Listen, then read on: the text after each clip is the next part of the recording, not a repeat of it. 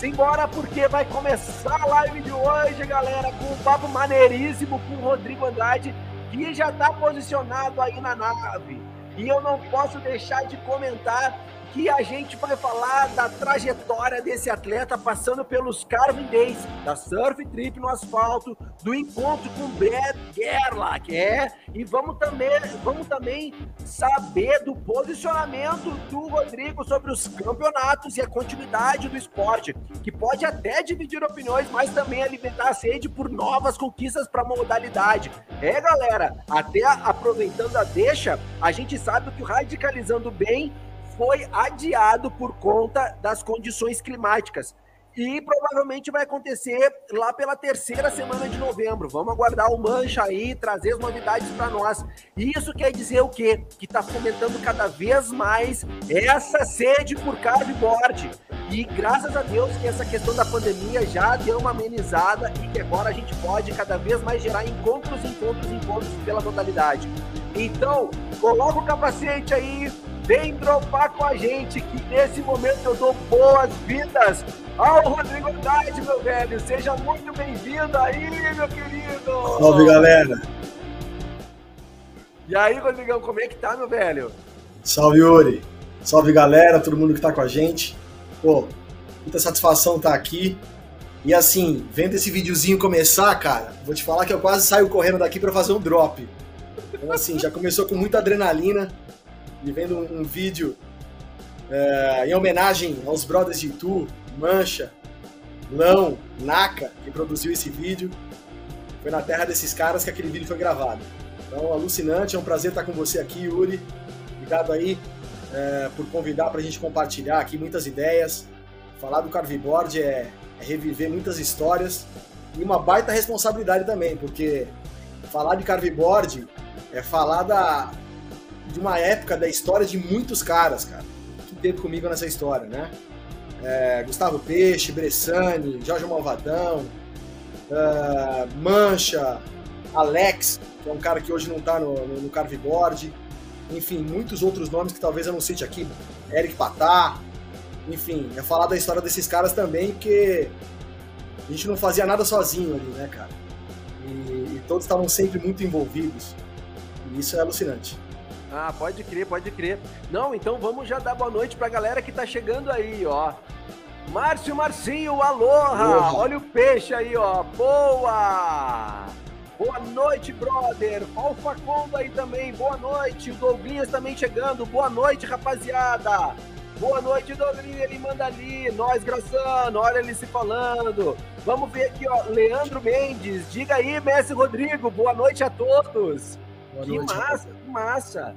Douglinhas, boa noite, Yuri. Boa noite, Rodrigo. Boa noite, rapaziada. Boa noite, aí. Olha o Will aí. Boa noite, Leandro. Que massa, que massa. A galera tá chegando. Ô, Rodrigo, vamos fazer o seguinte. Vamos tentar, assim, ó Cara, é sempre difícil a gente contar tudo, né? Porque tem muita coisa para contar. Até vocês não sabem, galera. Vocês estão acompanhando aí. A gente tava trocando, né, umas ideias aí antes de começar a transmissão. E até o Rodrigo comentou assim, ó. Pai, Yuri, acho que eu nem vou comentar agora, porque, cara, daqui a pouco a gente vai engatar e quando vê, cara. então vamos. A gente reservou tudo para contar agora aqui para vocês, rapaziada. Rodrigo, me diz uma coisa, cara, como é que tu conheceu o Carveboard, cara? Como é que o Carveboard entrou na tua vida? Cara, o carveboard começou, entrou na minha vida por, por uma história um pouco antes. Como é que os esportes e pranchas entraram na minha vida? Era uma vibe de família, a gente tinha um sítio. É, no, no, fundo tinha uma represa, então a gente tinha um barco que tinha aqueles estrados de madeira e a gente começou ali amarrando o estrado e saindo puxando com o barco. E o que era para brincar deitado, daqui a pouco, meu, a vontade foi ficar de pé. E dali começou a admiração pelo surf. Então eu comecei a buscar, né, praticar o surf e, e virou um esporte de muito prazer, um esporte que eu tinha certeza que seria para toda a minha vida. E o carveboard veio é, por causa de um amigo do surf, o Preto, que era um shaper é, de, de, skate, que produzia alguns shapes, mora aqui em Tatuapé, morava, não mora mais. E ele ficou uma temporada na Califórnia. E, mano, ficamos um tempo sem se ver e um dia a gente estava no mar, eu e mais uns três brothers, e entrou o Preto. E aí, Preto, onde você tava? Pô, passei uma temporada na Califórnia, e como é que foi?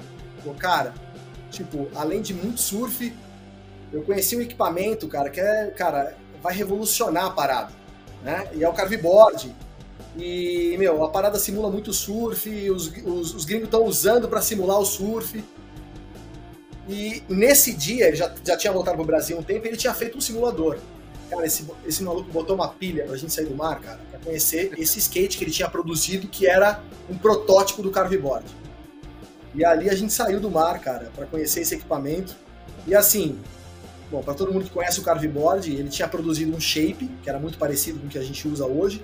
Tinha desenvolvido dois truques, é, que para ter aí a mesma, a, o mesmo ângulo do carveboard, ele tinha feito com uma resina, com uma, uma massa de, de funilaria, massa de carro. E tinha colocado duas rodas daqueles carros, daqueles carrinhos de, é, de supermercado, de, de atacado. Uhum. Manja, qualquer? É? Claro. Olha, as quatro rodas daquela. Irmão, só que a parada era uma engenhoca, velho. Cada vez que você dava uma cavada, a mola escapava e o truque não voltava, ele ficava sempre naquela posição. Então você tinha que ir lá com a mão, engatar para poder colocar a mola para dentro e continuar andando. E o negócio pesava muito. Cara. Você fazia um drop e cansava mais para subir do que para descer de novo. Cara, e aí, cara, depois de um tempo, a Dropboards né, já, já tava no mercado, mas lançou com grande ênfase o, o, o, o Carveboard, né? E um dia Sim. eu entrei na, na Starpoint e vi na vitrine. Falei, brother, deixa eu dar uma olhadinha nesse equipamento. Irmão, quando eu subi no Carveboard, é o que a gente tem hoje, era como se eu saísse de um Fusca e tivesse numa Mercedes, sabe assim? O negócio era outra parada. Ali eu, meu, quis ter um e fui atrás, e ali começou tudo, né? E a gente tá Enfim, tá falando de que ano, Rodrigo? A gente tá falando isso de, final de 2005. 2005, é, cara. Eu sou, um pouco ruim de data, tá? 2005, 2006 ali. Sim, sim. E aí, na sequência, foi quando eu conheci o Ricardo Du, né? Que é um dos donos da Dropboards. Também, assim, muito motivado por tudo aquilo que eu tinha visto no equipamento. Eu falei, meu, eu quero conhecer os caras. E assim, eu já usava os longboards, o longboard skate, pra, pô, morando em São Paulo, queria estar no hip do surf, então de semana era o que eu tinha para praticar. Quando eu andei no carveboard, eu vi que aquele seria o meu, o meu equipamento para me manter no hip e sentir toda aquela vibe do surf e enxergar nas calçadas é, as ondas e nas manobras, entende? É, ah, e aí, nesse primeiro encontro que eu tive com o Ricardo Duque, é, rolou uma afinidade ali, né? E ele falou: pô, cara, você tem tudo a ver com a gente e vamos começar a andar junto. Ah, é, e dali, dali em diante foi quando eu comecei a andar realmente de carveboard. Ah, que irado demais, cara. Nossa, que irado demais. demais. Só me explica uma coisa assim, ó. Uh, uh, quanto, quanto tempo de diferença desse protótipo que tu andou pro carveboard que de fato tu, tu subiu? Uns assim, 3, 4 meses. Ah, é mesmo? 3, 4 meses eu fiquei, na, eu fiquei fissurado com esse equipamento. Né? Pode crer. tipo, e foi bom porque eu conheci aquele protótipo e quando eu andei num equipamento leve, um equipamento né, de performance. Aham, claro, claro. Pô, com todo um trabalho de engenharia que a Dropboard tinha desenvolvido, tipo, ah, foi apaixonante, massa, tá ligado? Que mano, imagino, né, cara? Imagino. Eu, primeira vez, Rodrigo, que eu subi no carveboard, eu andava de downhill, fazia speed com downhill. E, cara, mas assim, ó, é outro rolê, né? Completamente diferente, né? Cara, eu subi no carro, eu falei assim, ó, não, é isso, velho. Era isso que eu tava buscando, velho. Foda, né? Pra quem não conhece, né, o carveboard, apesar de ter quatro rodas, ele não é um skate. Eu sempre defendi muito essa ideia, é algo que a gente vai falar muito, né? O carveboard, por ser pran, um equipamento que você trabalha a troca de bordas, ele é diferente do que um skate, né? Igual um skate, ele só tem as quatro rodas, né? Uhum. Nem, nem, nem as rodas são iguais, né? Porque o carveboard trabalha com pneus aí, né? Calibráveis e tudo. Então, de skate, ele só tem realmente as quatro rodas. Então, quem sobe na parada, meu, entende que é, que é outro movimento, né? Ah, pode crer, cara. É verdade, é verdade, é verdade. Aí, aí, ó. Olha aí, ó. A Mariana Andrade falando assim, Ricardo, foi 2007. Olha aí, ela tá te corrigindo, beleza? Sim. Que maravilha. Olha o. 2007, é isso aí. Que doideira, diz o Peixe. Carveboard sempre, diz o Serginho. Boa noite, Serginho. Chegando Boa, aí, Serginho. ó. Que massa, olha o Narciso aí. Salve, salve, salve, barulho na área. Boa noite, rapaz. Boa noite a todos, senhores e senhoras. Aloha, Carveboard. Que massa, olha o peixe. Amanhã eu vou andar de Carveboard. Ah, ah que maravilha. Certeza. Certeza, peixe. Era assim que era, né? Cara, nessa época a gente trocava. Na época de Nextel, velho. A gente trocava algumas mensagens. Tipo, à tarde e à noite tava todo mundo no drop, muito fissurado. Na adrenalina pra andar. E, ô, Rodrigo, tu tem andado de Carve ou já deixou ele já na estante? Não, Como é que não. tá a A rotina, gente velho? nunca vai deixar o carveboard, né, cara? É, Sem dúvida não crer. era a mesma frequência que nós né, tivemos aí até 2015, é, até 2014, 2015. Mas o Uhum. carveboard foi, é, é um, é, foi um esporte que marcou a vida da minha família, né, cara? Então, Ah. tipo, uma coisa que a gente nunca vai deixar de praticar. Pode crer, pode crer, pode crer. Rodrigo, eu quero botar uma foto na tela, cara, porque assim, tem muita foto irada, galera, pra gente comentar. Porque o Rodrigo fez parte do auge da modalidade no Brasil. Rodrigo, conta pra nós aonde que foi esse clique aí e desenrola, meu velho. Caraca, a gente só fala de tu, né? Esse clique foi no Drop das Torres, Ah, fotografado pelo Naka. O que eu costumo dizer que é meu fotógrafo de bolso, tá ligado? O cara. Naka teve presente em muitas trips, não só do, do carveboard, mas também do surf, também do snowboard. É um grande brother que o carveboard me deu. Conheci ele através do carveboard. E, e é um cara que clica muito. Ah, Esse dia, crer, cara, foi mais um dia daqueles que, meu, a galera ficou fazendo a cabeça nas rampas. E foi alucinante. Mas antes disso, teve toda a história dos Carving Days né, também, né? Vamos Já falar é- disso então. Vamos falar Bora, disso então. Cara, Carving Day, velho.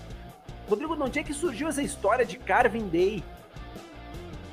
Cara, Carving Day foi, é, é, foi lançado, né? E foi uma ideia da Dropboards. Quando a Drop começou a ver que tinha uma galera vivendo o carveboard, foi uma forma de reunir essa galera para poder estar todo mundo junto, né? Porque Boa. até a- o, o carveboard sendo muito lançado é, no seu primeiro lançamento através de uma promoção que teve da Gatorade, a parada Uhum. era meio que nível São Paulo inteiro, nacional. Então, como é que fazia para poder juntar essa galera? A princípio, a Dropboard tinha colocado na- no seu site alguma- algumas ladeiras para a galera poder praticar, né? E aí começou a Aham. entender que tinha que colocar essa galera junto. Então começou os Carven Days. No Carven Day tinha vários picos, né? A gente dropava Pico do Jaraguá, é, Alphaville, né? Ah. É, Carvalho Pinto. E aí a Uhum. gente ia com o ônibus do Gerna, que era um ônibus preparado para transporte de atleta, que não tinha banco, só tinha banco lateral. E esse cara Ah, ficava fazendo crer. resgate. Animal. Essa foi uma época que eu, é, com todo, com todo, com toda admiração e boas lembranças da- das épocas do- dos campeonatos que foram alucinantes e muito bem organizados, enfim, muita coisa aconteceu nessa época. Mas a época do Carvendê era uma época de muita vibe, porque, enfim, nós tivemos competições saudáveis, mas era uma época que, meu, era todo mundo querendo estar junto é, e que, assim, terminava o dia, cara. A galera não queria ir embora, sabe assim? Sempre sentia vontade de ter mais. Ah, Então, pode crer, cara. cara, imagino. Quem viveu a época dos Carven Days, sem dúvida tem muita, muitas boas lembranças. E assim, era sempre picos assim alucinantes, né? Tipo, Pode de, crer. de muita performance. Então era pura adrenalina, com visuais alucinantes. E muita gente junto dropando, sabe assim?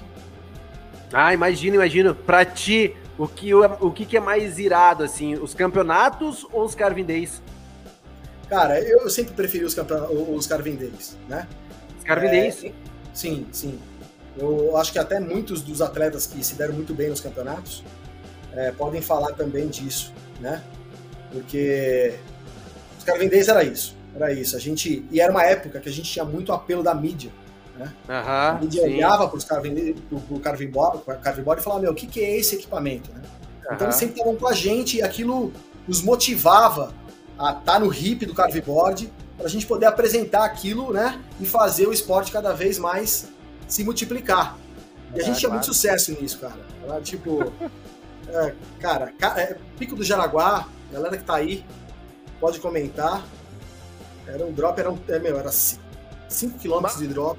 Ah, cara, eu só imagino, velho. Eu só imagino, meu. Devia ser animal demais, animal demais. Ô, Rodrigo, me diz uma coisa, tá, cara? Daí tu conheceu o Cavibode lá em 2007, começou a praticar e, cara, se encantou pelo equipamento. E como é que surgiu a ideia de competir, velho? Da onde que surgiu isso? E como é que foi virar atleta, cara? Ter apoio, patrocínio? Como é que foi isso aí, correr campeonato? Explica pra gente esse processo. Cara, as competições foi uma coisa que foi consequência, né, cara? A gente vinha praticando. Uh, em um certo momento também, os carvendês deixaram de acontecer. Uhum. E começou a se aproximar muita gente do carveboard. Bom, primeiro que assim, é, aonde que os campeonatos começaram de verdade? Na Ilha Pochá. A Ilha Pochá sempre teve ali é, muitos campeonatos de, de, de, de, longboard, né? A galera do downhill sempre andou ali. Uhum. Então, eu, assim, o que me vem à memória, os campeonatos começaram mesmo é, é, na, na, Ilha Pochá, que já tinha essa parada do skate, de, de, uhum. de praticar uh, os campeonatos, né? De, de ter ali as competições.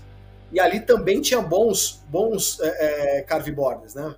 Então, uma coisa foi puxando a outra. Foi um momento que a gente começou a deixar um pouco é, dos, car, do, dos carvendês e foi meio que migrando para os campeonatos. Antes disso, ainda vale lembrar, porque é uma boa lembrança que eu tenho, todo mundo que teve nessa trip é, pode também ter boas lembranças, a gente teve a Surf Trip ainda na época dos Carvendês, né? Eu tive a oportunidade de organizar esse evento e foi um evento que eu tive muito prazer de, de, de organizar, porque foi o primeiro e talvez o único evento que nós tivemos mais de um dia. Porque era o que acontecia. Nos Carvendês, a galera, meu, terminava o dia querendo mais. Falava, brother, como é que faz pra gente estar junto, né? Então, a Surf Trip foi um evento que a gente pôde trazer pessoas de outros estados e foram dois dias, né? Então, a gente dropou no sábado, é, foi um fim de semana, então a gente dropou Alphaville, é, Aldeia da Serra e no domingo a gente fez Carvalho Pinto. E uhum. tempos atrás a gente teve novamente a oportunidade de dropar lá. Uh, ficamos todo mundo no, no, no, hostel na Vila Madalena. Cara, foi alucinante. Foi alucinante. E aí, é dessa aí, foto, essa, Rodrigo? Essa foto, não, essa foto é, é, na Carvalho Pinto, mas foi um Carvendei organizado pelo Mancha. Esse aí foi um dos últimos, depois de muito tempo sem Carvendei, o, o Mancha é, organizou um evento e essa aí foi, foi, uma, foi uma foto de toda a galera. Pô, cara, que vibe maravilhosa, hein, cara? Todo mundo junto, demais. né, velho? E como a gente constrói amizade, né, em torno da modalidade, né, Rodrigo? Sim, sim. Pô, Caraca, é... velho. De novo. Não, aí... É verdade, é verdade. E aí, assim, ó, a Gisela manda aqui, ó, conta a história da descida da Serra de Maresias. Conta aí, ah, velho. Demais. Que história é essa? Cara, Serra de Maresias, pô, a gente vivia a parada meu, muito frenético, né? E a gente principalmente na época que veio o off, a gente queria, a gente via aquilo na televisão e a gente queria fazer aquela parada acontecer. Então ah, foram momentos do carveboard. É, e aí eu tava, sempre tive ali no litoral norte, né? E a primeira vez que eu dropei a Serra de Maresias, estava eu e o Fábio Deraco. Não sei se ele vai estar tá aí, ele recebeu o link. Mas a gente estava voltando do surf de Maresias e eu andava o carveboard no porta-mala. Pode crer. Eu cheguei no pico para descer pra Boiçucanga, eu falei, brother, vem aqui com o volante. Ele falou, como assim? Eu falei, eu vou dropar essa parada. Você tá maluco? Eu falei, vou dropar. Botei o carveboard no pé e botei para baixo. Cara, Capaz, cara. Mas era, era, o quê? Durante o dia e o trânsito? Durante o dia, durante o dia. Ali, assim, a gente conhecia as curvas que tinha, né? E na Sim. época do hip, do carveboard, a gente sabia onde colocar o equipamento, no lugar certo, frear no momento exato. Pode Boa pergunta, Gi. Boa pergunta, cara. Relembrar esse dia foi alucinante. E aí, esse foi o primeiro dia e depois, novamente, eu tive uma oportunidade de dropar de novo, já com a minha família. Aí era minha esposa que estava no volante. E aí eu falei para ela, ó, é o seguinte, vai, vem atrás e se subir a polícia, você continua descendo, que eu preciso ficar sozinho, né? Senão os caras, meu, sei lá, poderia querer multar. Mas foi dito e feito, cara, Lady Murphy. Capaz. Botei pra baixo, fiz a primeira curva, a segunda curva, a terceira, já subiu a viatura. Ué, ué, ué! Né? tipo, eu peguei o cara boy na mão, os caras, meu irmão, você tá maluco, velho? O que você tá fazendo aqui? Eu falei, não, não. Não, não, deixa, deixa, deixa eu te apresentar o carveboard. Não, na hora, a primeira coisa que veio na cabeça, cara, que era a época que a gente tinha muita matéria, eu falei, não, a gente vai gravar aqui uma matéria com o Globo Esporte, tô esperando os caras chegar. Cara, mas como assim? Quem foi que autorizou isso aqui? Eu falei, ah, não sei, deve ter sido algum comandante aí da Polícia Rodoviária. Mas assim, ó, fica tranquilo, os caras que realmente tá embaçado, não dá pra dropar aqui não. Ah, tu meteu isso aí, Rodrigo, na cara. Aí o cara falou, meu irmão, é o seguinte, eu vou subir e descer. Se eu te pegar aqui de novo, eu vou te prender. aí tive que descer, meu, a serra inteira a pé. Pra não ah, perder o carveboard, pra não Caraca, causar. Caraca, velho. Mas... Que animal, velho. Que animal, Rodrigo. Que massa, cara. Meu, eu, eu não tinha escutado essa história, velho. Muito sim, boa. Sim. Tu vê, né, cara? Então tu vê que a. Ah a modalidade, né, o carveboard, ela não fica só fixa naquela questão dos campeonatos, aquela questão da adrenalina, não tem muito mais coisa, né? As pessoas que a gente conhece, preparação que a gente faz, né, os rolês, as histórias, né, cara, que é o que fica, né, que é o que movimenta a gente, né, Rodrigo? Porra, Sem velho, dúvida. animal, cara. Animal, animal. Eu quero botar mais uma aqui na tela pra galera compartilhar aí, ó, pra, pra mostrar pra, pra turma toda. Cara, tem uma foto, eu não sei se eu tô seguindo a ordem cronológica, tá, Rodrigo? Mas assim, ó, cara, tem uma foto, cara, que eu acho maneiríssima, porque tá uma galera aqui, ó, muito fera da modalidade. Eu tava gravando um vídeo, eu acho que era com longo. Cara, quando oh. que foi isso e como é que foi essa, esse esquema aí? Eu nem vou falar que essa foto de novo foi em tu, parece que a gente só dropava em tu, né? Incrível, velho. Mas é, esse foi mais um dia, alguma session que a gente fez. E junto com a gente também, esqueci de falar o nome do Jorge Longo, é um cara também que teve uma representatividade no esporte grande. E era um cara que sempre tinha altas ideias para fazer algumas captações. E, esse, e assim, a gente, tipo, ele, ele falava, vamos fazer isso, a gente ia na vibe dele. Então uhum. isso aí era o fechamento. É, o que o Gustavo tá falando aqui? Uh, eu também vi uma ladeira nova, já parava e fazia é. o drop. Exatamente. É, a gente andava com o carveboard no carro, cara. Todos, né? Uhum, e o que, que, o que aparecia pela frente, a gente parava e botava para baixo. Mas aí nesse dia era o fechamento de uma session, todo mundo de cabeça feita. Aí tá a Mancha com o filho dele, Jorge Malvadão, Paulinho e o Jorge Longo aí na, uhum. na câmera aí fazendo algum clique nosso aí. Ah, que massa, cara, que um massa, velho. E o símbolo ali, e o símbolo ali ó, no canto inferior direito, Rodrigo o símbolo no canto de, é, inferior direito inferior era a Carverix. A Carverix então... virou uma marca, mas antes disso era uma equipe, né? É bom até contar também dessa época, porque uh, dentro das competições, ou até um pouco antes disso, uhum. talvez por uma, uma, questão de afinidade com a galera, a gente começou a criar alguns grupos.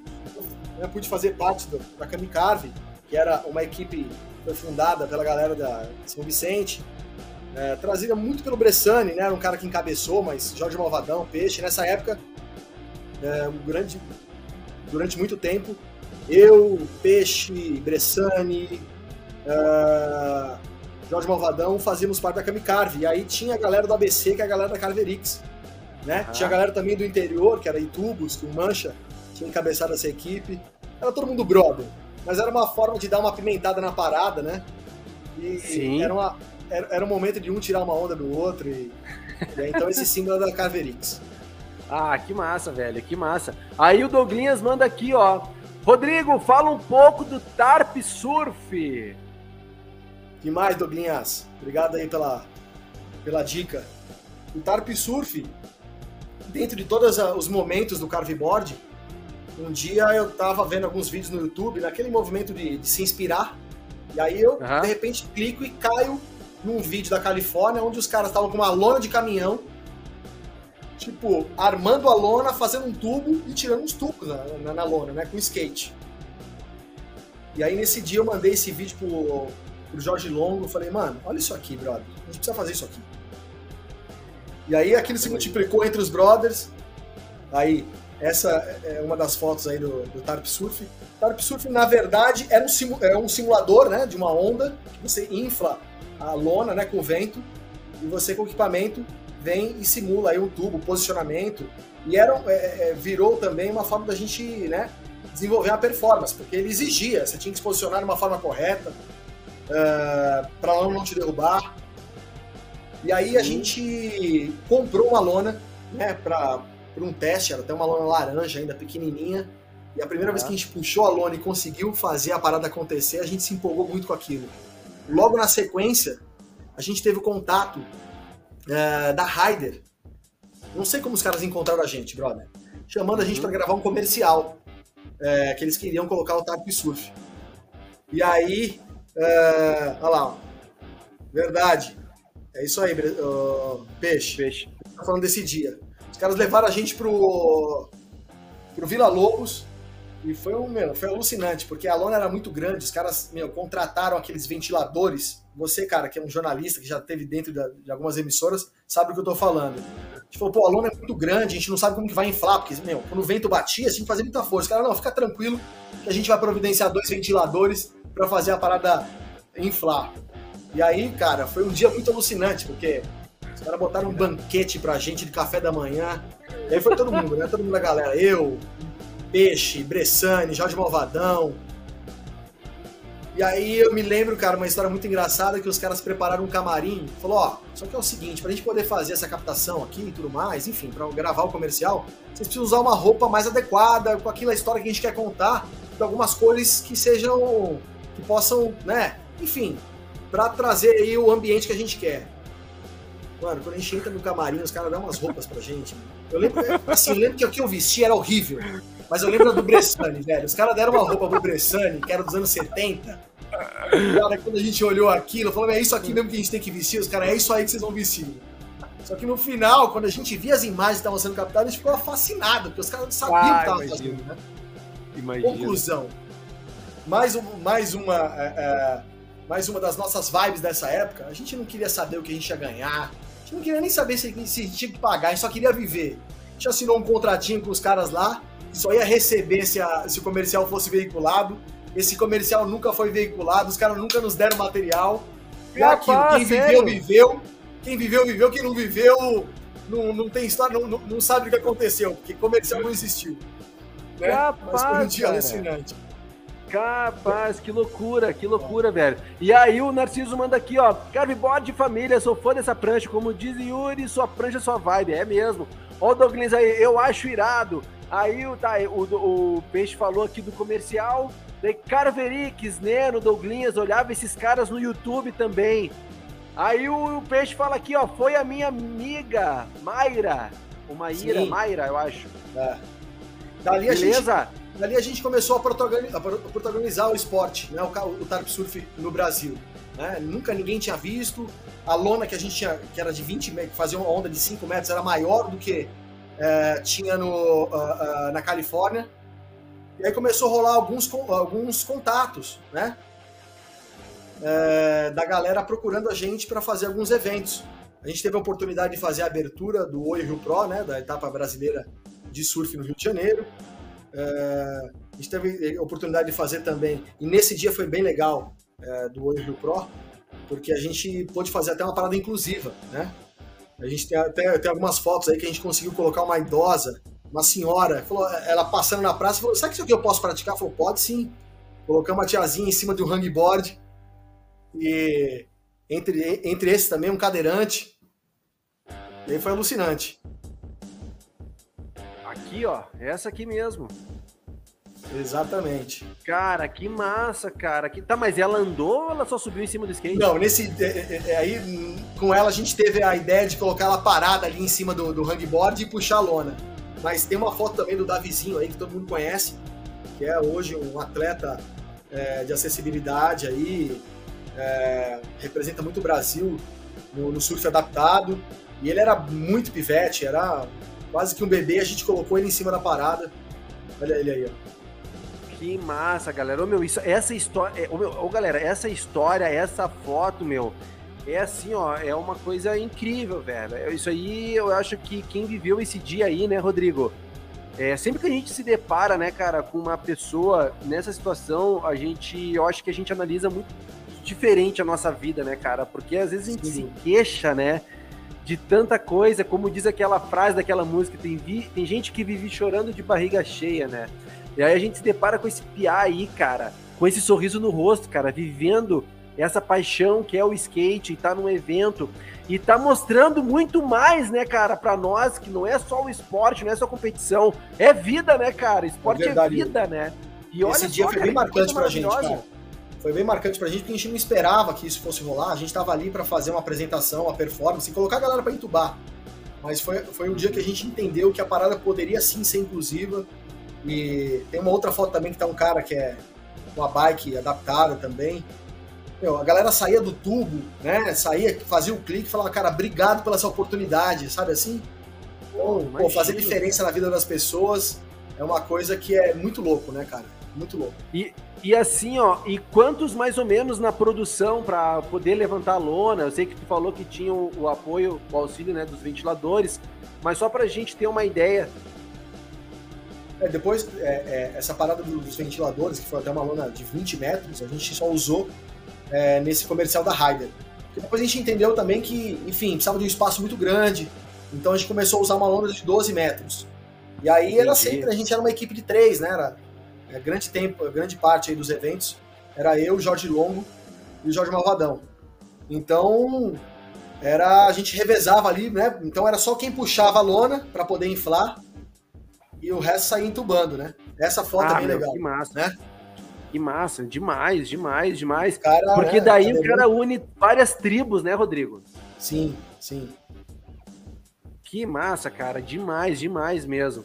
Rodrigo, e assim, ó, cara, tá, tu entrou, competiu e tal. Cara, pra ti, assim, ó, qual foi o melhor momento do carveboard pra ti, diante de tudo que tu já viveu?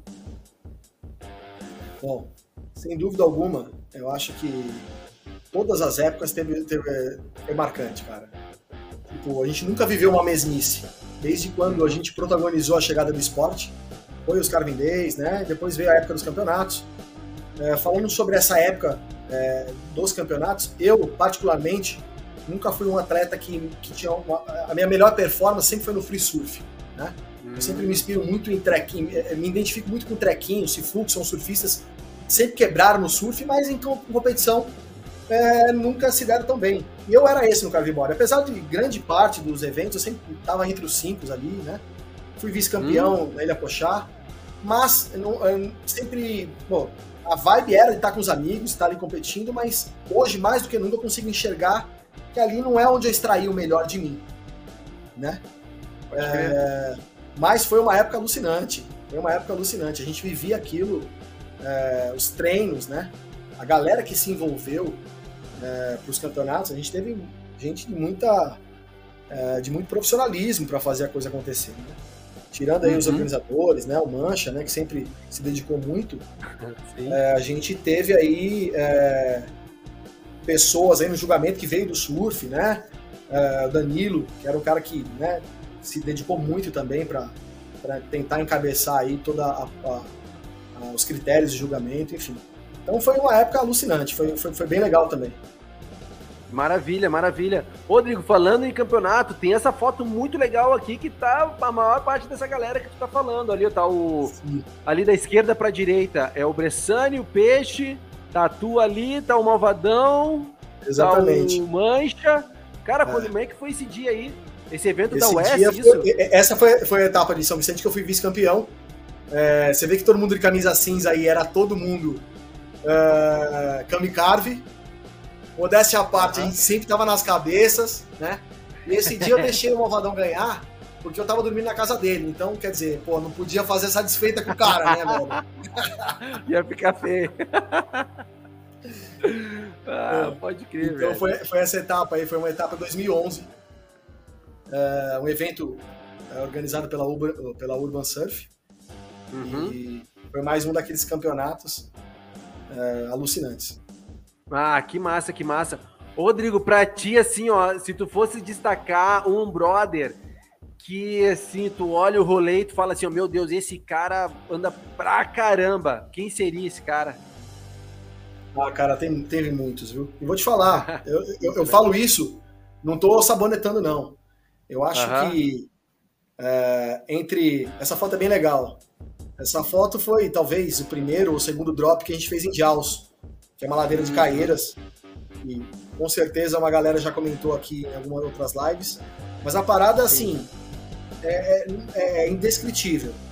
É, é, um abismo asfaltado. É isso que esse lugar é. Uhum. É o que define esse lugar é um abismo asfaltado. É, é o que separa, aí, é que separa os homens dos meninos. Total, total. Total. É, mas aí falando da galera, é, cada uhum. um sempre tem a sua personalidade, né?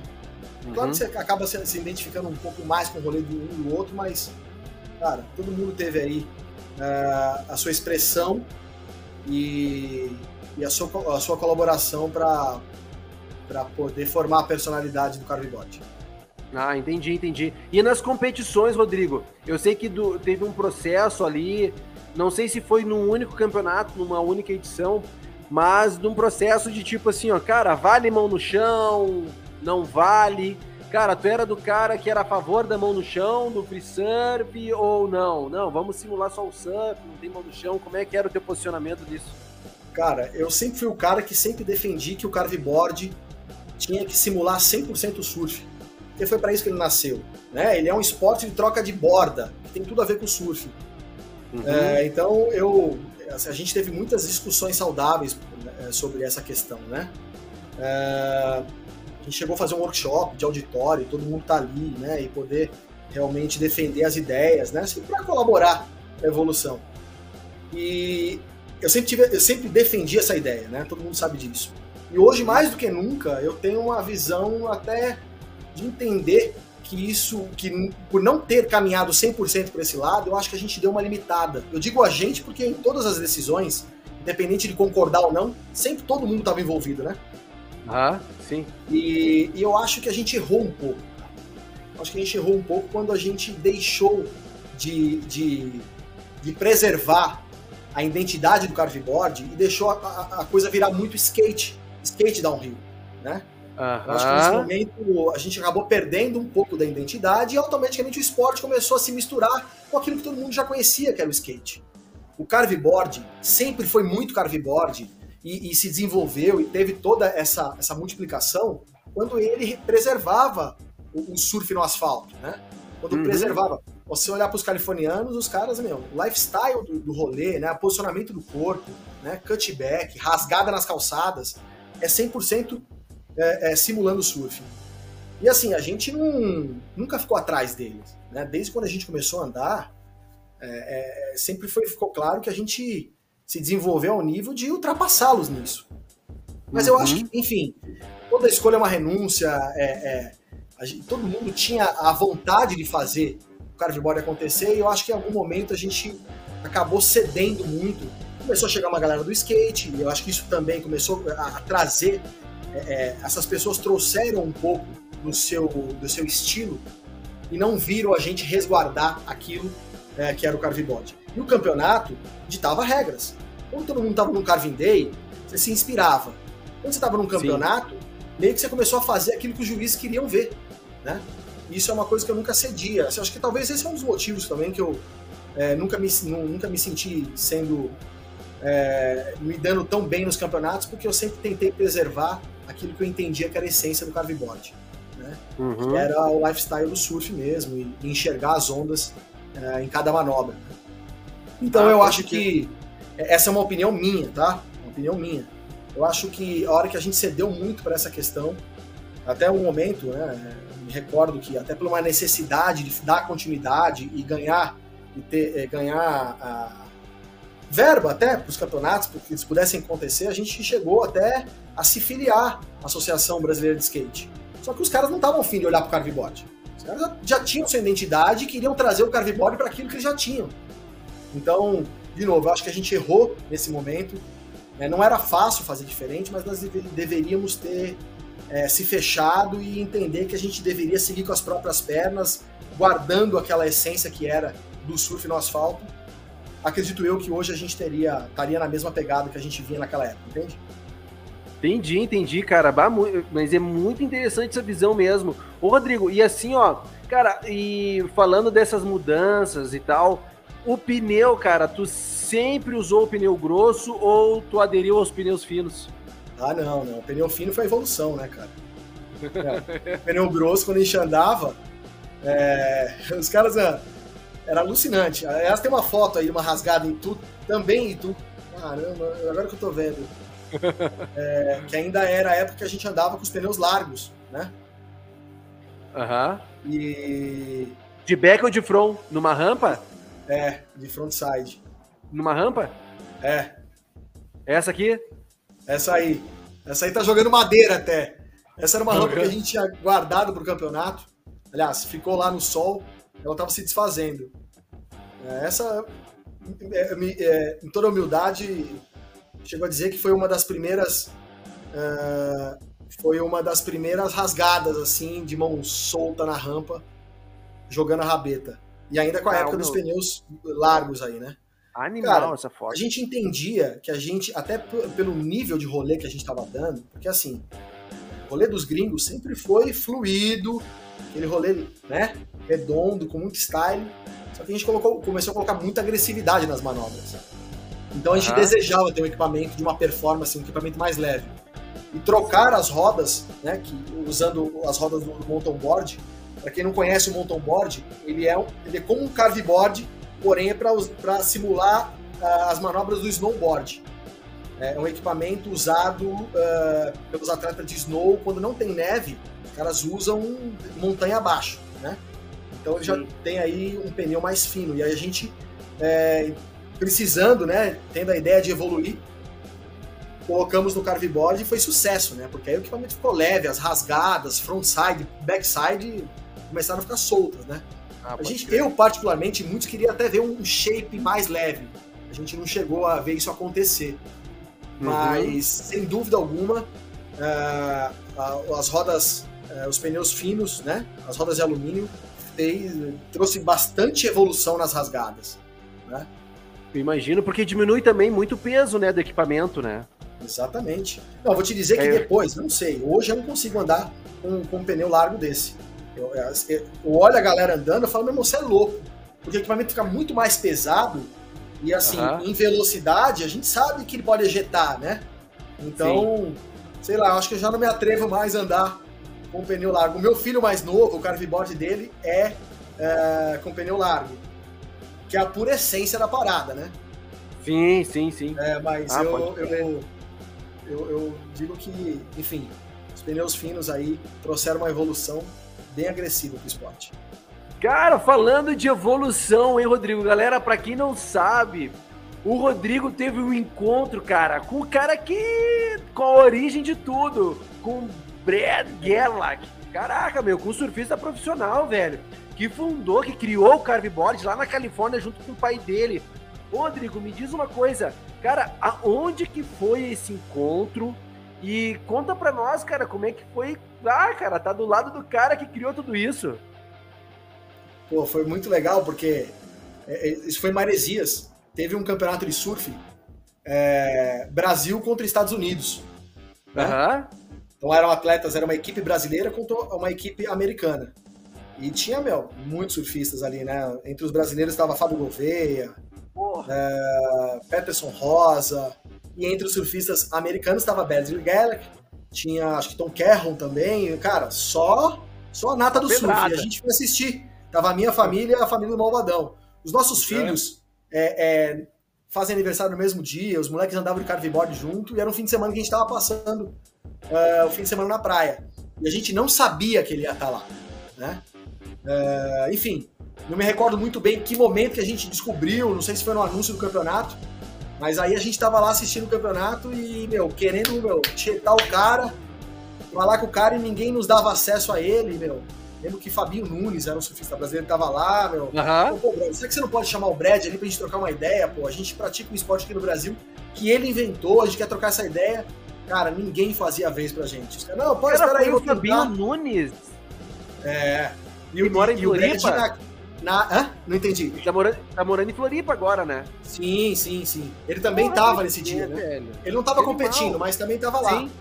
Sim, sim. E o Brad na área VIP ali dos atletas e a gente ali na frente. De repente passou Peterson Rosa, surfista brasileiro, o cara foi muito humilde. Falou, o que, que vocês querem? Falou, pô, brother, será que você consegue chamar o Brad pra gente trocar uma ideia? Pô, a gente uhum. anda de carveboard, o Brad inventou esse equipamento e a gente queria apresentar para ele. Ele falou, claro, meu, pode esperar aí. Foi lá, falou, Brad, é o seguinte, tem uns brothers ah. aqui, ó, os caras, meu, praticam carveboard, você conhece ele? Claro que conheço, pô, foi eu que inventei a parada, então vem cá. E aí a gente desenrolou o inglês, quem desenrolou foi minha mulher, né, cara? Porque eu não sei quem, fala, quem, quem falava pior, eu ou o Malvadão. Cara, a gente queria não, é falar é com o cara meu. e explicar para ele que a gente praticava a parada, até que a gente conseguiu. Só que americano é aquilo, né, cara? Os, os, americanos, hoje menos, mas naquela época os caras viviam muito só no mundinho deles, né? Então, assim, ele não Sim. imaginava que o carveboard era praticado no Brasil. Ah, pode crer, sério, A gente contou pra ele, cara, que o esporte tinha se desenvolvido muito no país e tudo, que tinha muitos praticantes. E ali a gente desenrolou essa ideia e saiu essa foto aí. Que é um cara, cara, meu. Um ídolo do surf e um ídolo do carveboard também, né? Que foi que quem massa. inventou aí o nosso esporte. Antes, Rodrigo, é... deixa, eu te falar uma coisa, cara. Eu troquei uma ideia com ele, cara. Ele tá morando na Austrália hoje. E ele. Legal, é eu tava conversando com ele, velho. E ele me disse que a produção tinha parado porque o pai dele tinha tido um AVC. E, e mas ele, o pai dele se recuperou e tal. E ele comentou comigo, cara, o meu pai sempre fala para eu dar uma olhada pro Brasil, porque o Brasil sempre tem um movimento e segue um movimento muito bacana do carveboard. E aí o que, que ele me comentou? E eu já trouxe essa informação aqui numa transmissão. Ele disse que ele está voltando agora no final do ano para os Estados Unidos para retomar toda a produção do carveboard lá na Califórnia. Mas ele estava onde? Quando você Oi? falou voltando para os Estados Unidos, porque ele está onde? Ele está na Austrália, ele mora na Austrália ah, hoje. Tá na Austrália, legal. Isso, isso. E ele comentou isso aí, que tá voltando agora final do ano, cara, para sentar com o pai dele e retomar a produção do carveboard, velho. Isso eu achei animal demais, velho. Animal, animal demais, demais, cara. Assim, começo a analisar muitas questões é, o custo para esse equipamento chegar aqui vai ficar caro, mas, meu, a gente tem que sonhar as paradas, entendeu? Essa é uma informação muito relevante, porque nesse momento a gente fala pro cara, vem para cá, vem para cá entender qual que é o mercado que existe no Brasil, né? quantos adeptos do, do, do esporte tem. Então, tipo, não, não produz aí não, produz aqui, cara. Aqui você vai ter muito né? Já pensou, velho? Eu acho que o caminho é esse, né, Rodrigo? Tu não acha, cara?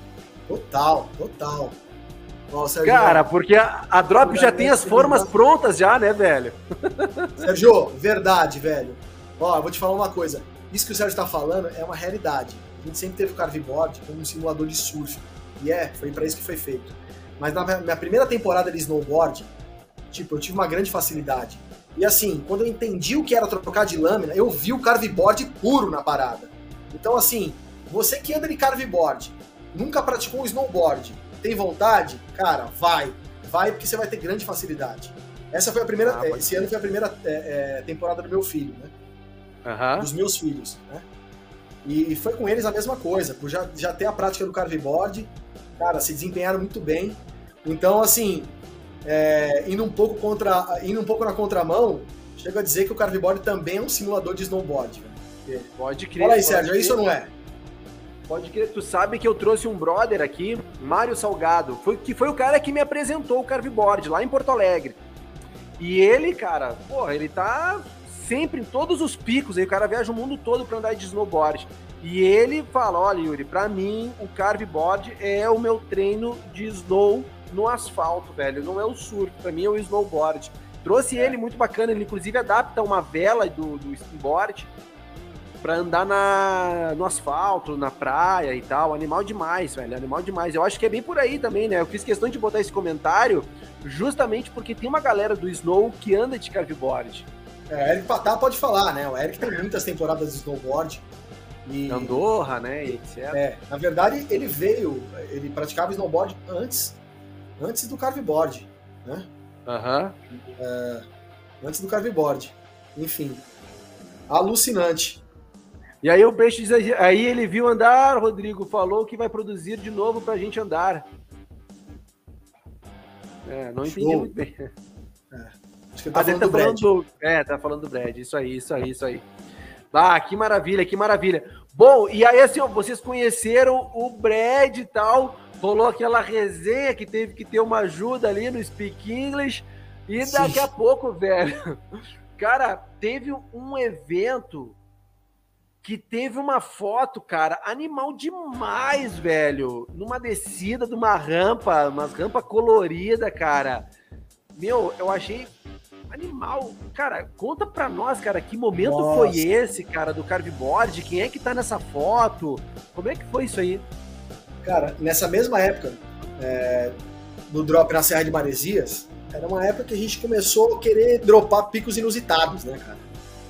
E olha, eu vou te falar a verdade, eu acordei um dia, tipo 6 horas da manhã, não lembro se foi o Bressane ou o Malvadão me ligando, dizendo, meu irmão, a gente vai dropar o, o monumento dos imigrantes na 23 de ah. maio. Eu falei, sério?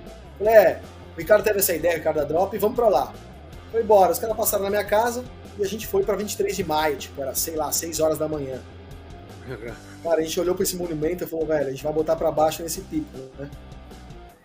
E aí, cara, pô, junto com a gente tava o Herbert Pass, né, que é o foto quem, quem fez esse clique, que eu, eu acho que isso é uma arte, cara. Essa foto é uma arte. Porque ela traz aí o lifestyle dos esportes de prancha, o frenesi de São Paulo, os carros passando, um monumento, cara, histórico, né, do nosso país, digamos assim. Pode crer. E aí a gente atravessou a avenida, brother.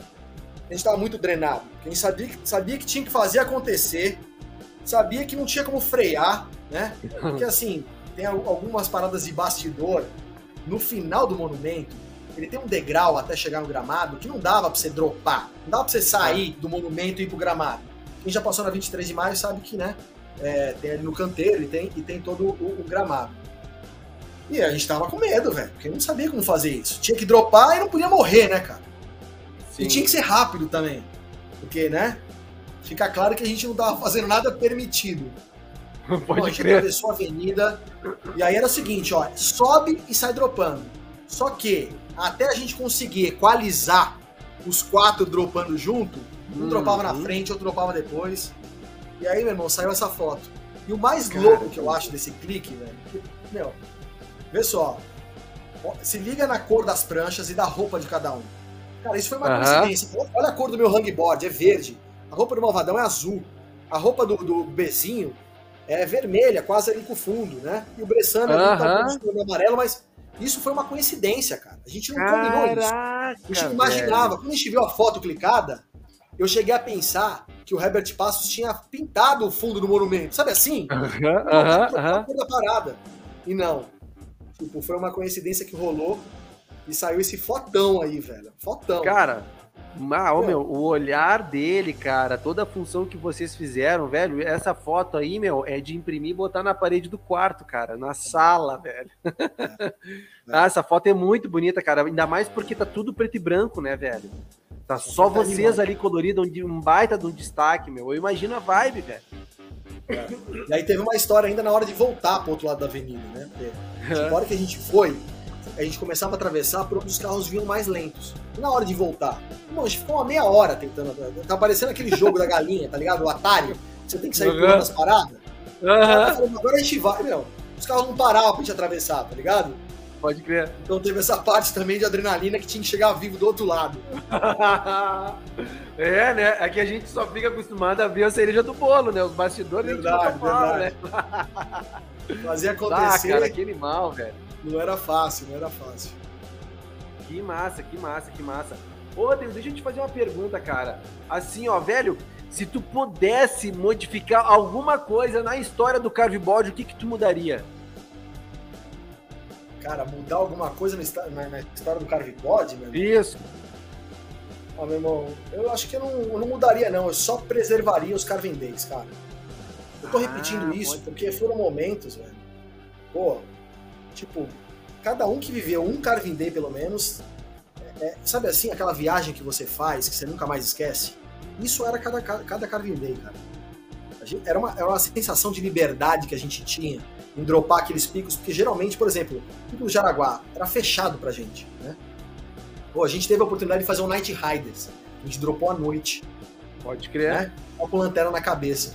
E nesse dia teve uma história também que foi, meu, a gente mostrou na, foi engraçado. na live com o Duco isso aí. É, é. Uh, nesse dia, eu não sei se foi engraçado, se eu, se eu choro ou se eu dou risada, né, cara? Porque em um é. dos drops tinha o Gerna, que é o cara que tocava o busão que eu falei pra vocês. Uhum. Mano, não sei, aquele cara achava que a gente andava mais do que a gente andava. E, meu irmão, a gente dropando na frente do ônibus e ele, meu, botando 70 por hora e a gente vendo o ônibus, meu. Quem conhece o Pico do Jaraguá entende que a parada não é muito larga. E a gente acelerando, colocando do lado do ônibus, tentando que, tendo que frear. E ele buzinando do lado. Irmão, a gente com o olho desse tamanho, cara. Cada manobra que a gente mandava, quando voltava, a gente sentia o corpo ejetar pra frente, sabe assim?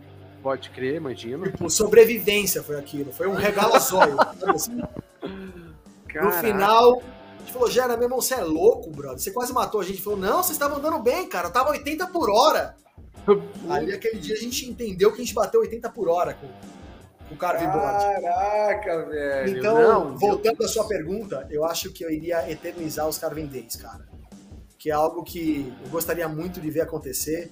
Cara, ah, mas por que, que não fez mais? Porque não é fácil organizar o evento, né? O Mancha tem encabeçado, tem feito é, eventos parecidos, né? É, em Itu, uhum. mas relembrar mais um daquele formato que a gente tinha um ônibus, meu, o cara fazia o resgate. Naquela época a gente tinha patrocínio da Gatorade, o cara bancava todos os Gatorades pra galera se hidratar. É, era isso que eu iria eternizar. Ah, pode crer. Pode crer. E eternizar momentos como esse aqui também, né, Rodrigo? Pô, isso aí, cara. Esse é um momento entre família. Theo, que hoje tem 12 anos, tá comigo, e o Luca, que hoje tem 18, né, cara? Esse foi uhum. um clique que a gente fez pro Dia dos Pais. E era assim que a gente dropava, fazia muitos drops, assim em família. Ah, esse, que massa. Esse mano. é um eternizado aí que vai ficar pra história. Isso aí, meus netos vão ver esse aí. Ah, pode crer. O meu, quantos anos que ele tinha ali? O Theo tinha. Ah, vou chutar, uns 4 anos. 3, 4 ah, anos. Ah, sério, cara? Ah, que maravilha, velho. A idade do meu piá. Que massa, cara. Ah, que linda essa foto, hein, cara. É, é, cara, que delícia, que delícia. E eles andam, ah, eles andam hoje em dia, Rodrigo? O Theo, muito pouco. O Luca anda mais. Sempre que eu tô no drop, ele tá comigo. Aliás, é o que me incentiva. Hoje era um dia que a gente tinha que ter andado. Né? é, e aí acabou não rolando. Outras coisas em casa, mas o Luca. O Luca também tem o esporte de prancha na veia e, e carrega isso. O Theo veio cinco anos depois, se deu bem agora no snowboard, quer dizer, tá assim, se evoluindo, mas já é uma outra geração. É, bate uma bola, joga bem, tá jogando nos times aí agora. Ah, é, massa, enfim, cara. Bom, é. que bom, que bom. Ô, Rodrigo, e assim, ó, cara, é, na, na, tua família, assim, teu pai, tua mãe, teus irmãos, da onde veio essa veia, assim, pro esporte, cara? Da onde que surgiu isso? Cara, vou te falar que o futebol é algo muito latente na minha família, né? Tive um irmão profissional, tive um sobrinho que jogou no São Paulo, os meus filhos jogam muito bem. Eu que destoei do fute, assim, sabe? Uhum. É, olha lá, minha esposa falando, o Theo tinha quatro e o Luca tinha nove.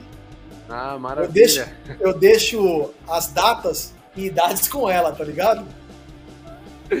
Pode crer. Ai, Mariano, então, que bom que tu tá aí presente, viu? Então, o que acontece? É, então, assim, o esporte, o futebol sempre foi muito latente. E eu, uhum. dessa época que eu te disse aí que a gente começou a brincar no estrado do barco, eu comecei a, a desenvolver o amor pelo esporte de prancha. E a minha missão uhum. é até os 50 anos ter praticado todos os esportes de prancha, assim, né? É, ah, falta muitos ainda, mas venho seguindo, sempre me desafio a fazer um novo esporte de prancha que eu ainda nunca pratiquei, né? Sim, é, mas, ô, Rodrigo, tu, mas tu, tu, é um cara adepto do esporte mesmo, né, cara? Porque tu, tu faz musculação também, tu faz alguma atividade física, assim, para manter o shape em dia, faz, né? Cara, vou te falar que academia para mim é uma coisa que me sufoca, não gosto.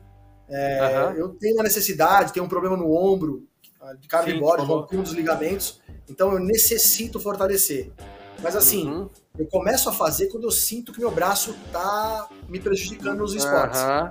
Eu pratico um tempo, e mas assim, enfim, eu, eu sempre gosto de correr, andar de bike, eu sempre procuro me manter no hip ali. É, é uma coisa que, que eu sinto necessidade, sabe assim? Até dentro do business, é uma coisa que, que é, eu preciso dos esportes, principalmente dos esportes de prancha, para me sentir vivo, tá ligado? Ah, Essa... pode ver, cara. Tô com muita fé no que tu tá dizendo, cara. Não, eu, e assim, tenho, ó. Eu não tenho problema com a idade. Eu tenho hoje 41 anos, vou fazer 42. Acho que eu nunca vou ter essa encarnação de falar, pô, tô ficando velho. Mas acho que eu nunca vou ter essa encarnação porque eu sempre vou preservar o esporte, que é o que me faz me sentir quando eu tinha os meus 16, 17 anos. Então, assim. e ainda consigo tirar uma onda com meu filho. Às vezes falo, meu, e aí, qual que é? Tipo, consigo me medir, pô, pô, o cara tem 18 anos, né, velho? O cara tá no auge da parada. Claro, então, claro. É isso. Ah, tipo, que massa, velho. Não, e, cara, e tu é uma inspiração para eles, velho, com certeza, porque se tu tá assim, ó, nessa cativando, cativando, cativando, caramba, cara, tem um baita de um combustível pros teus filhos, velho. Com certeza, Nossa. com certeza. Sim, com certeza, sim. com certeza. Ô, André, eu quero te fazer uma pergunta, cara. Velho, eu tô com uma cartela aqui na mão, ó, de uma galera que contribuiu pra uma rifa que eu fiz. É e que é o sorteio, sabe do quê? Isso aqui é um jogo de pneus, velho. Um jogo de pneus ah. para carveboard. O cara que ganhar essa cartela aqui vai estar tá levando para casa, vai poder escolher se vai levar para casa um jogo de pneus cross ou um jogo de pneu slick. E eu quero saber contigo, meu velho. Tu acha que eu posso fazer esse sorteio agora? Cara, eu acho que você deve, velho. Acho que é você mesmo? deve. É. E aí, galera, o que, que vocês acham aqui, ó? Vou botar até aqui na frente da câmera aí, ó. Tá lacradinho aí para vocês conferirem, beleza? Cartelinha fechadinha, fechadinha. Aí o Douglas manda aqui, ó, 55 anos, Douglas, botando para baixo. Tá entendendo?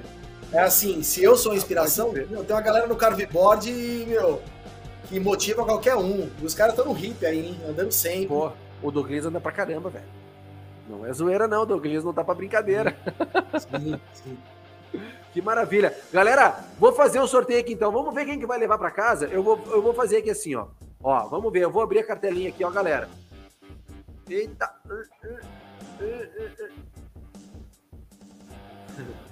Olha aí, ó. Tô abrindo, tô abrindo. Opa. Ah, o negocinho tá difícil aqui, hein? Quando vê o cara arrebenta o negócio, não possível. Ah, grudou aqui, ó. Opa, ó, consegui, consegui. Abrir, abrir, abrir, abrir, abrir, abrir, ó. Tô abrindo, galera. Vamos ver quem que fez. Quem é que ganhou aí, ó. Tu consegue ler aí, Rodrigo? Para aí, ó. Vai mais. Para aí. O cara não tá dando. Acho que a galera já deve estar tá lendo e eu ainda não. Bora, vai, vem, vem mais perto. O cara não tá rolando. Não focou, né? Não pegou o foco, não. né? Não, mas eu vou ler então, eu vou ler então. Vai, Galera, vai. quem ganhou foi o cara que jogou na Lourdes. Deixa eu ver Aê, quem é jogou na Lourdes. Boa, Deixa eu ver aqui, ó. Lourdes, Lourdes, Lourdes, Lourdes, Lourdes. Paulo Costa foi quem ah, vai levar para casa. Olha aqui, ó. Paulo Costa jogou na Lourdes.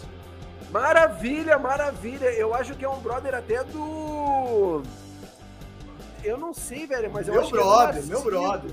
É, é mesmo? É, pô, Paulo Costa tem uma história de anos aí da nossa família. É... Que massa, Olha, velho. Ele tá aí? Vê Oi? ele tá aí. Eu não sei, tá, se pro... deve estar online. Cara, se ele tá aí, se pronuncia aí, Paulinho, ó. Tu ganhou, cara, levou pra casa. Aí é assim, ó. Aí é só entrar em contato, meu velho. Comigo depois da transmissão ali, pelo WhatsApp ou pelo Instagram que a gente agenda tudo certinho para tu poder levar para casa, velho, escolher o que tu vai querer, se é o cross, se é o slick, para andar de carveboard com pneu zerado, beleza? Galera, a gente tá com uma hora já e 13 minutos de transmissão. Rodrigo, eu quero fazer uma brincadeira contigo, cara, porque a gente já tá se encaminhando no final. Assim, ó, tem um card aqui, ó, e eu vou falar uma frase e eu quero que tu diga a primeira palavra que te vem na cabeça, beleza? Boa, bora. Então tá, meu velho, é o seguinte. Onde que é o teu refúgio no carveboard? Pico do Morumbi. Pode crer, pode crer. Ladeira do Morumbi. Ali é o surf no asfalto, ali é a essência desde quando o carveboard veio pro Brasil. Ali é um dos primeiros picos a serem dropados, muitas calçadas, cara, uma rua ligando a outra. Boa, boa. Esse é meu e, pico o pico, refúgio. e o pico mais irado? Mais irado? Cara, são muitas, velho, mas eu acho que eu vou dar menção aí ao Pico do Jaraguá. Pico do Jaraguá. Boa, boa, boa, boa.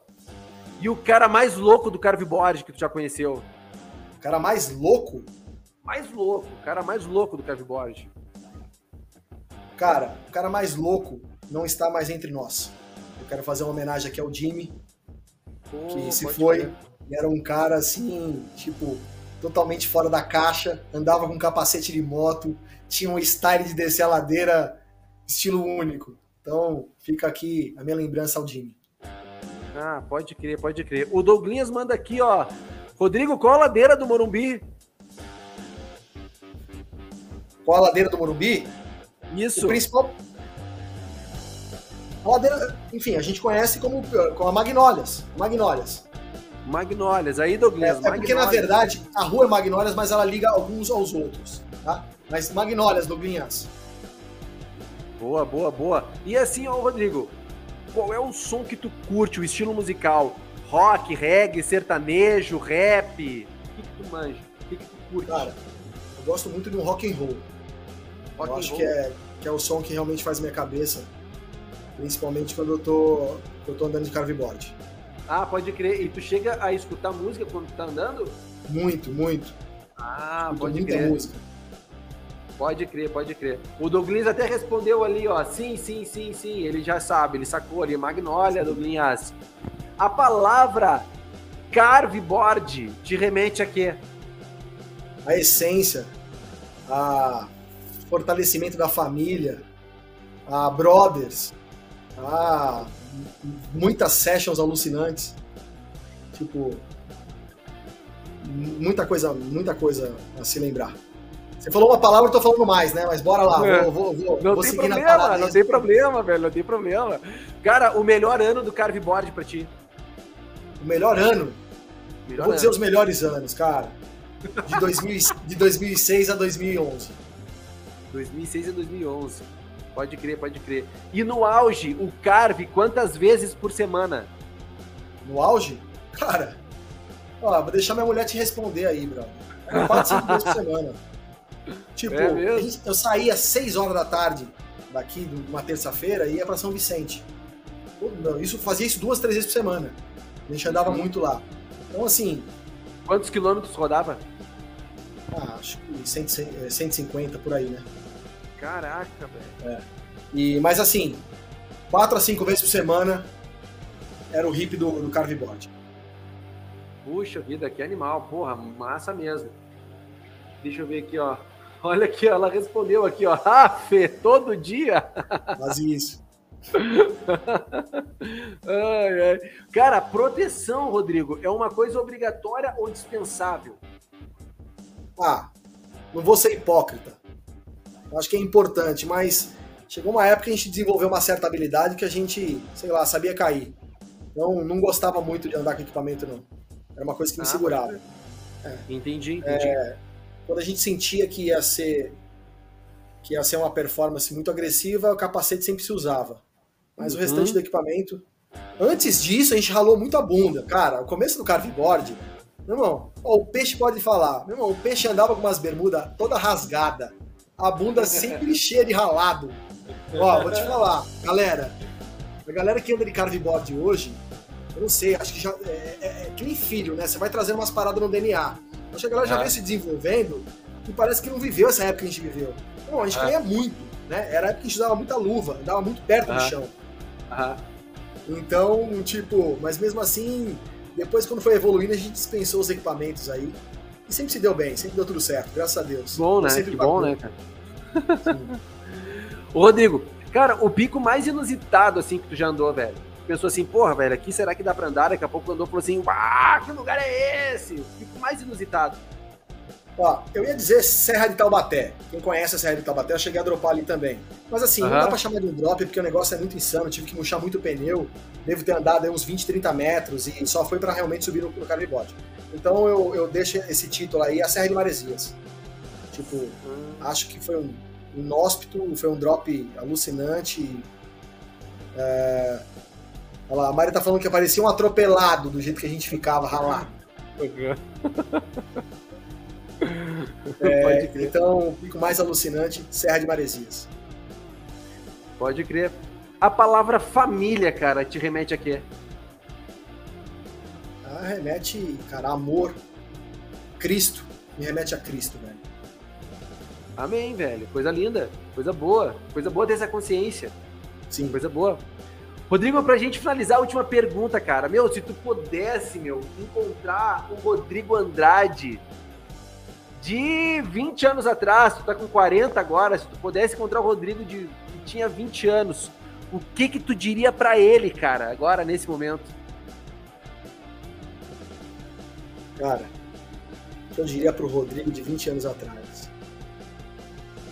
Diria para ele mudar algumas escolhas e, e, optar por escolhas que hoje eu tenho na minha vida que tem, tem feito toda a diferença é, como ser humano e e a busca daquilo que a gente sempre procura, que é felicidade. Pode crer, Rodrigo. Coisa boa, velho. Coisa boa. Ô, meu velho, e assim, ó.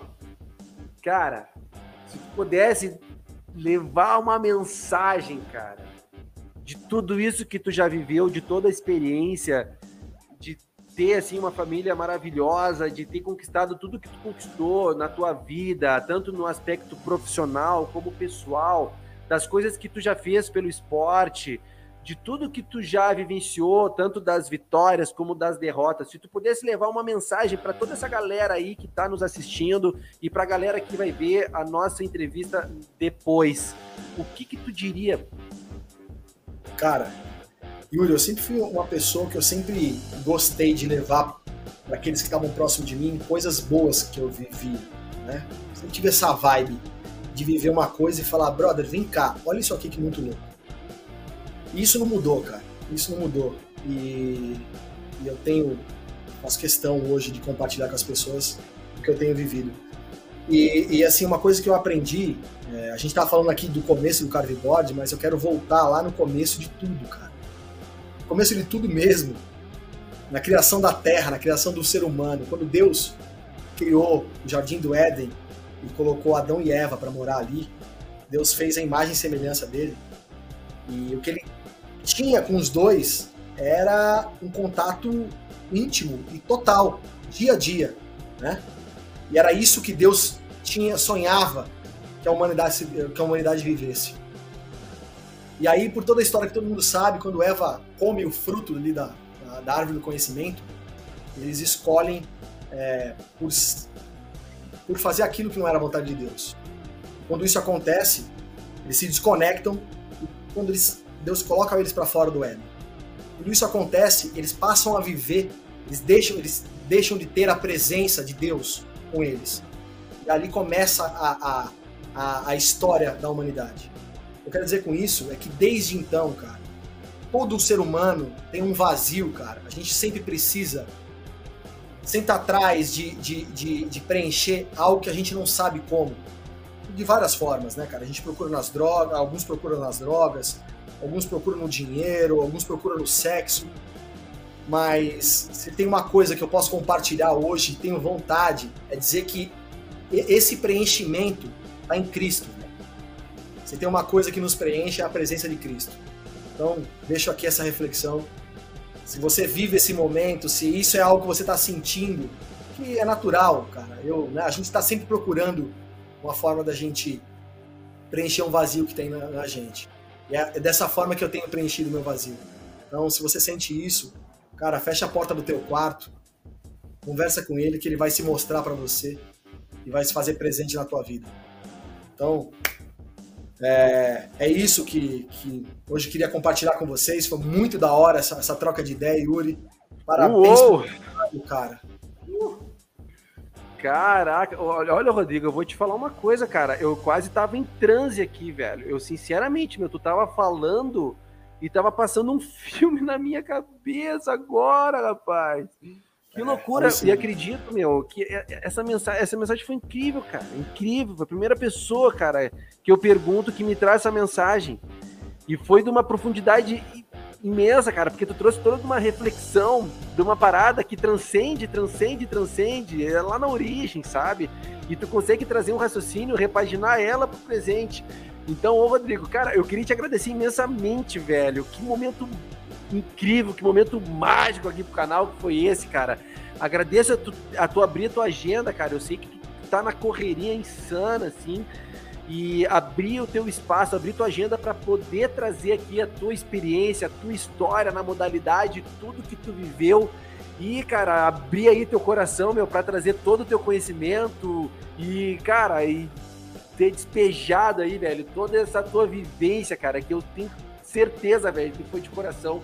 Rodrigo, eu agradeço imensamente, velho. E queria também que tu, os caras, soltasse essa galera que teve com a gente, velho, presente durante essas uma hora e meia aí de transmissão, Rodrigo.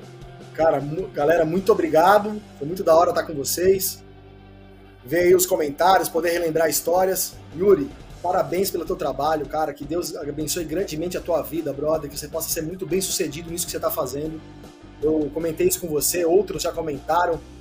Você meio que desconectado do tempo, é, hoje faz aquilo que a gente tinha vontade de fazer acontecer lá atrás, né? A gente sempre comentou, ah, isso aqui vai entrar pro livro do carveboard, porque eram histórias que precisavam ser marcadas. E você tem trazido isso à tona, tem feito um trabalho grandioso, brother.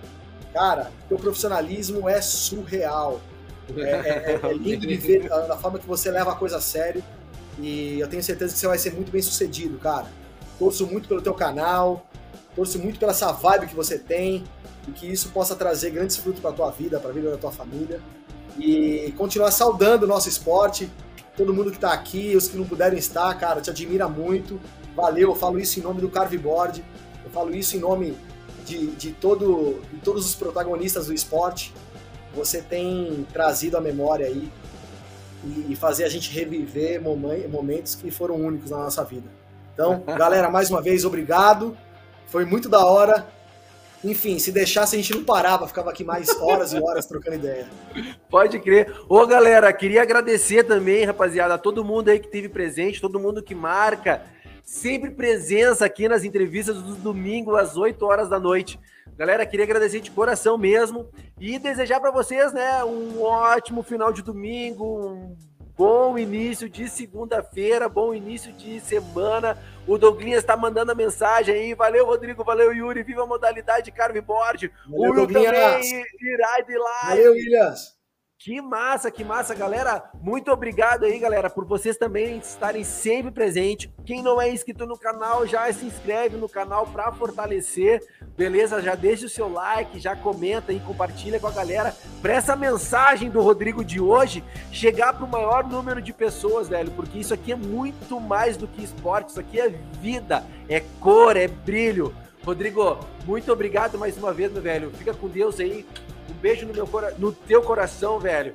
E vamos seguir em frente, beleza, cara? Muito obrigado. Bom, meu irmão. Obrigado, galera. Grande abraço. Ihi! Salve! Falou, galera. Fui.